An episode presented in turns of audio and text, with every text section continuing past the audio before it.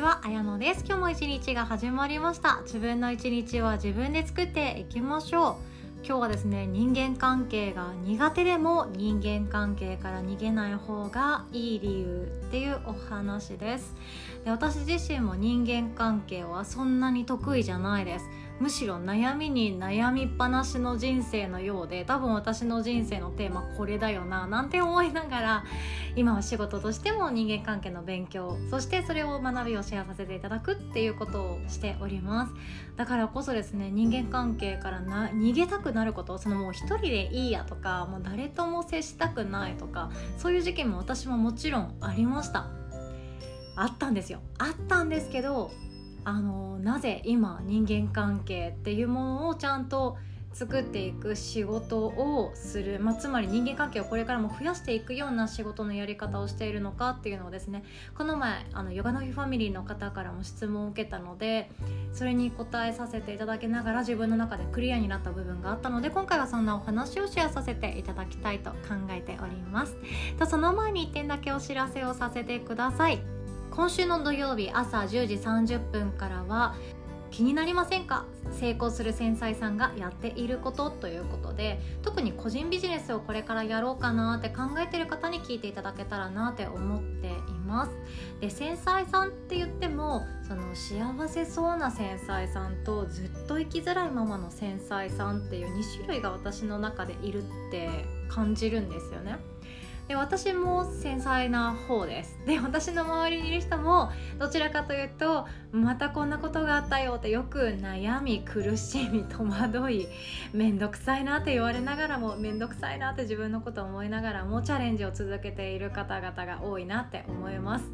でですね私はですね自分のことを、えーと、不幸だとは思ってないんですよね。こんな性格で良かったって今だったら思えます。でその一番の理由が自分の個性に合わせた仕事をやっとつかめているからだって思うんですよね。で私の中で生きづらいなって思っていた時それがどういう状況だったかっていうと人間関係を選べていない。あと自分のそのダメな部分ダメだと思っている傷つきやすいとか弱いメンタルとかあとは何だろうなたくさんの人と関わりたいわけじゃないとかその何て言うか攻撃的な人とも接しなきゃいけないっていうその環境に置いていることが自分のことを生きづらくしているよなっていうことも分かってきたんですよね。でそもそもなんですけど私本業がヨガのインストラクター自称を名乗っております。ヨガ好きだから。これからもヨガの仕事っていうのはもう死ぬまで続けたいと思っています。死ぬ日の当日までできたらななんて思っています。そのくらい好きですね。でもそのヨガのインストラクターがなぜこんな生きづらさっていうことそして仕事っていうことそしてお金っていうことそれをちゃんと伝えたいかっていうとですね自分のやりたいこととか自分のその好きなことで生きていくってめっちゃかっこいいって思うかもしれないんですけどその好きなことがなくても別によくって自分の個性に合わせた仕事に触れ合う。自分の個性が強みが生かされる環境で仕事をするこれがですね私たちの今生きている日本社会もしかしたら日本以外の世界のどこかで聞いてくださってる方もいるかもしれないですけど自分の個性に合った仕事をする、まあ、まず見つけるっていうところこれがですね生きづらさを手放すっていうところにはかなり私は重要になってるって思うんですよ。ここは逃げられないって思うんですよね。っていうのも私たちは生きていく上でお金が必要です。まあ、日本だったら生活保護っていうのがあるので本当に困ったらもうすぐ取得しちゃえばいいと思いますよ。でもやっぱり自分で稼いでみたいとか自分でもっともっと限界なく稼いでいきたいとかお金に困りたくないとか自分の子供にはいくらでも費やしてあげたいとかそういう思いがあるのであれば稼ぐっていうことお金を得るっていうことそしてお金を使うっていうことはもう切っても切り離せないんですよね資本主義で生きていくから。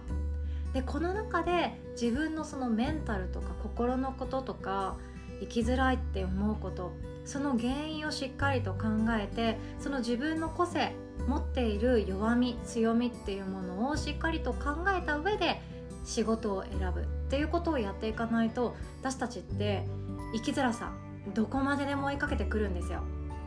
で私がなんでこうやって言うかっていうと私は実体験したからなんですよね。私も生きづらかったです。20代前半は生きづらくて生きづらくてもうなんていうかもううつの診断書をもらったやつも会社に持ってても休もうかなみたいなしばらく休職しようかなみたいな思っていました。もう当時鹿児島でお仕事をしてたんですけどもうなんか悲しくて泣きながら帰ってた時期とかあったんですよね。夜の11時ぐらいに泣きながら帰ってるとですねあの天文館っていうすごい楽しいところがあって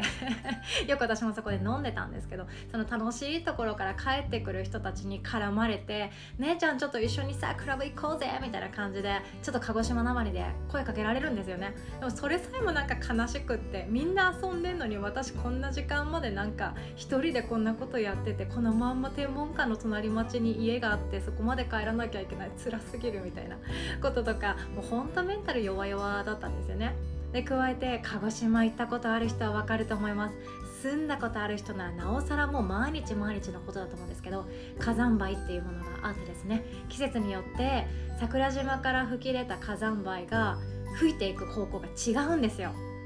鹿児島の天気予報めっちゃすごいんですよね。そう毎日ですね今日の風向きはこちらですみたいな。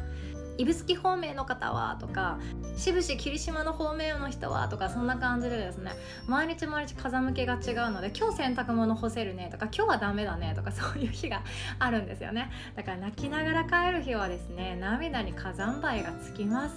ジョリジョリって。でそのまんま家に帰って自分についた火山灰をまず払ってクイックルワイパーしてつらって思いながらお風呂入って貧血でなんか倒れるとかよくやっていました。惨めだなって思っていました。でもなんであの頃の私が生きづらかったかっていうと自分の人生選べなかったからなんですよね。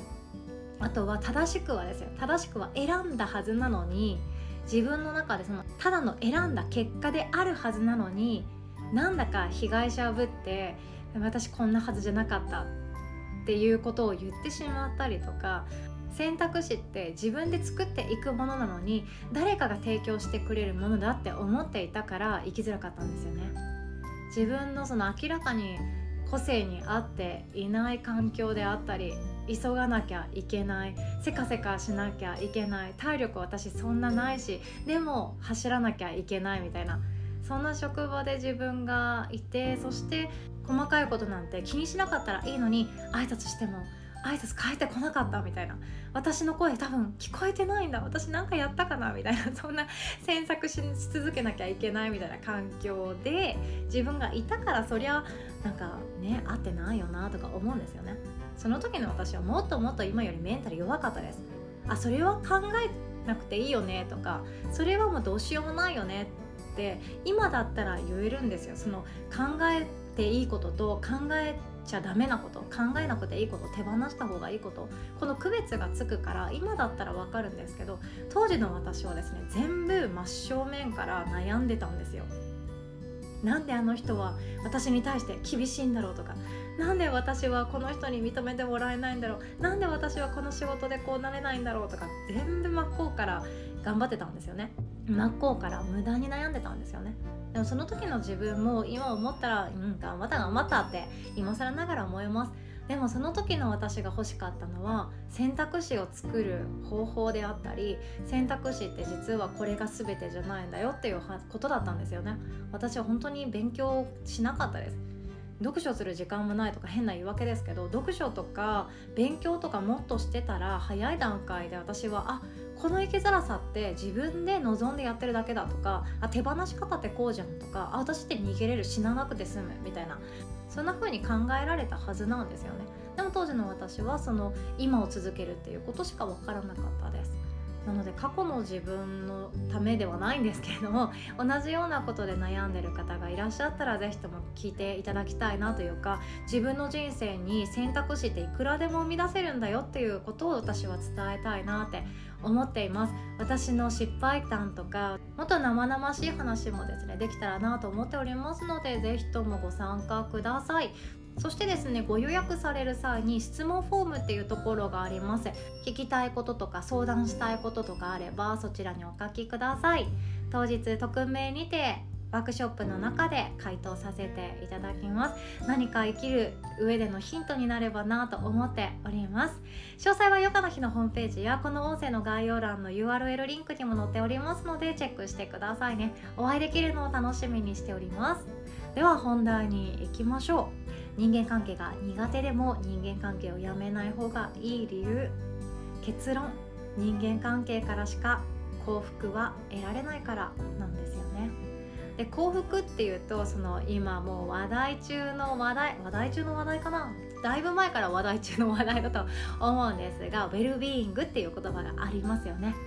私もこの言葉がすごく大好きで今私が手相家養成講座をやっているんですけどもそのタイトルもウェルビングパーミストです。幸福っていうものをその人の人生で味わっていただいて手相家自身がまずはウェルビーングに生きるということ。その手相家さん自身がお客さんの手相を見ていく上でウェルビーングを提供してねっていうそんな気持ちを込めてウェルビングパーミストっていう名前にしています。パーミストって英語で言う手相家って意味なんです。ね手相を読む人って感じですね。なので、えーと、普通の手相家養成講座とはちょっと違っているところもたくさんあります。相手が望むことを提供しようよ。そして自己価値見出そうよ。そんなコピーですね。でこのウェルビーングっていうものって覚えてますか？5本軸。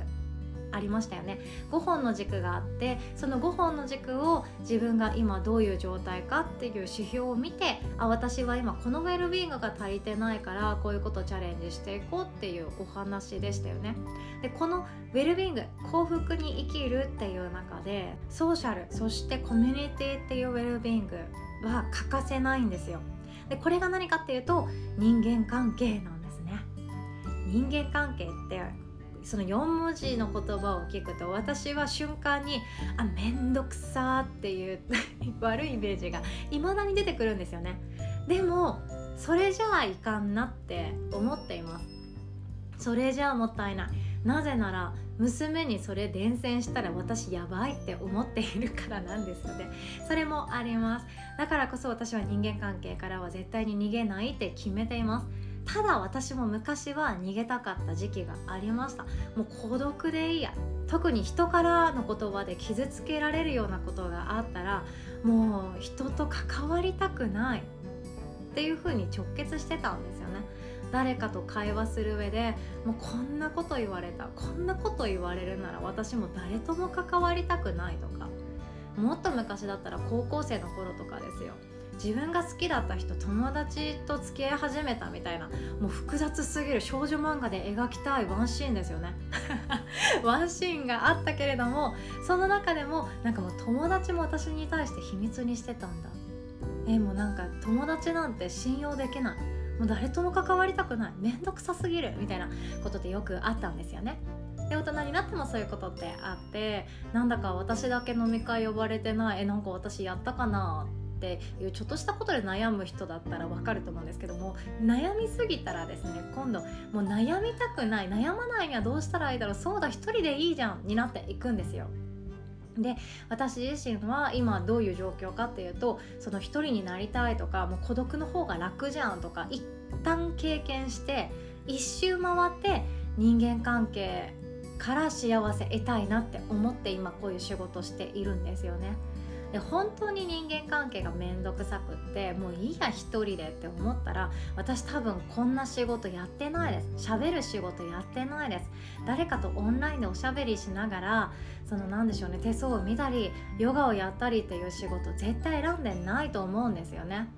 プログラム書いてもうアメリカとかもう何でしょうねイギリスとか海外の人と仕事をしてもうその無駄な詮索とかしなくていいように英語だけでやり取りしてそして報酬もらうみたいな仕事をしてるかもしれないですよね。もう自分でいいや自分だけでいいやみたいな。でも今こんなことをやってます。それが何かっていうと人間関係でですね悩んできた人は特に人間関係から幸福を得られることが多いです。でこれ何かっていうとあの以前もお伝えしたことあると思うんですけど人間関係で悩む人って特別人間関係に興味を持ってる人なんですよ、まあ、つまり好きなんですよ。人間関係のことが。わざわざ悩まない人もいるっていう話しましたよね。誰かに嫌われたって別に会わない人もいるじゃん。それよりもさ私の貯金がさみたいな。全然違うところで悩んでる。お金に対して全く悩まないけれどもいや私あの人から嫌われたかもしれないと思って人間関係で悩む人もいます。はたまた仕事で悩む人もいるし自分のその何て言うか家事の遅さ私ですよね。今日も晩ご飯何作ろうってずっと朝から考えたりもしちゃいます。でもそんなことで悩む人もいるけれども人間関係でわざわざ悩む人もいるんですよ。それが何かというと人間関係のことを考えることが好きな人なんですよ。で特別そうやって悩む人ってやっぱり人との間で何か自分も心を動きたいって思ったり誰かを幸せにしたいって思ったり人と人との間に感動とか喜びとか生きがいとか達成感とかそういうものが紛れているっていうのを一度でも経験しているから経験したことがあってその味わったことがあるからまたやっぱり味わいたいって思うんですよ。だから真正面からしっかりと悩もうってするわけなんですよね。そんな一言ですね。人間関係これを恐れずに自分でやりたいことをやっていくっていうのが合っていると思います。私もですねもうこれだけいろんな人に会う仕事をしつつもうこんだけ誰かに向けて音声でお伝えしているくせにまだまだドキドキしています。今日オンラインで会う人怖い人じゃないといいなとか。今日、えーと、約束しているあの人怖くないといいなとかそんな感じですよ。めちゃくちゃメンタル弱小なので。でもそんな私でもやっぱりあの何でしょうね人間関係避けてもう孤独でいいやってよりかはやっぱり同じような価値観の人と喜びを分かち合いたいとか誰かに必要とされたいとかありがとうって言われたいし私もありがとうって言いたいそんな気持ちを持っているから人間関係はやめられないって思っています。かと言いつつですねまあちょっと別の観点から言うと切りたい縁っていうのは私切ってもいいって思っている派ですので、えーと、頑張って継続させなきゃいけないとかママ友とのつながり頑張らなきゃいけないとかそういうことではないですよ。時間は有限ですからね。二度と今日は帰ってこないです。そして自分自身の人生がいつ終わるかもわからないです。そのいつ終わるか分かんなくって毎日は一度きりなはずなのに自分の意見を我慢してあんまり関わりたくないけど関わらなきゃいけないって思って付き合いで行くご飯会とかそういうの断れないって思い込んでいるかもしれませんけれども断っていいし自分のその有限である時間とちゃんと向き合って本当に大切な関係の人と付き合っていくっていう選択をしていくのが大事だとは思っているんですよね。だから人間関係が苦手だなとか面倒くさいなとか傷つくのが怖いなって思っている人はですね実は人間関係でもし悩んだ時にどうすればいいかっていうやり方ですね。対策さえ知っておけば怖くなくなります。でそれはこの前のワークショップでもお伝えしましたしあ今月もありますね。7月23日土曜日の朝10時30分からスタート。の大人のための人間関係の学校特別ワークショップ今回は職場の人間関係編なんですけどその中でもお伝えする個性認識学っていうものですね。でこれ本当にすごい話で一度聞いてしまえばもう怖くなくなります。私がそうだったからなんですよ。人間関係もめんどくさいもう一人ぼっちでいいやみたいな。結婚したての時なんてもう永遠にもう私は家から出ないぞみたいな。二度と会社では働かないぞみたいな。もう誰とも仕事しないぞみたいな。そんなことを強く思っていた時期もありました。もう今思ったら可愛いやつめって思うんですけどね。恥ずかしいですけどね。でもそんな時期もあったけどやっぱり自ら人間関係を作っていく仕事を選びました。でもそれは怖くなくなったからっていうのもあるんですよ。あこういう人はこうだよねとかこういったことがあったらこうすればいいよねっていう自分の中での対策ができたからもう怖くないんですよね。それを知ってほしいなとも思っております。ということで今日はこんなお話でございました。人間関係にこれまで振り回されたり特別悩んできた方こそ対策さえ知っておけば人間関係から味わえる幸福いっぱいかみしめられるんじゃないかなって思っています。逃げないでください。ということで今日も最後までお聴きくださりいつも本当にありがとうございます。お互い素敵な一日を作っていきましょう。おしまい。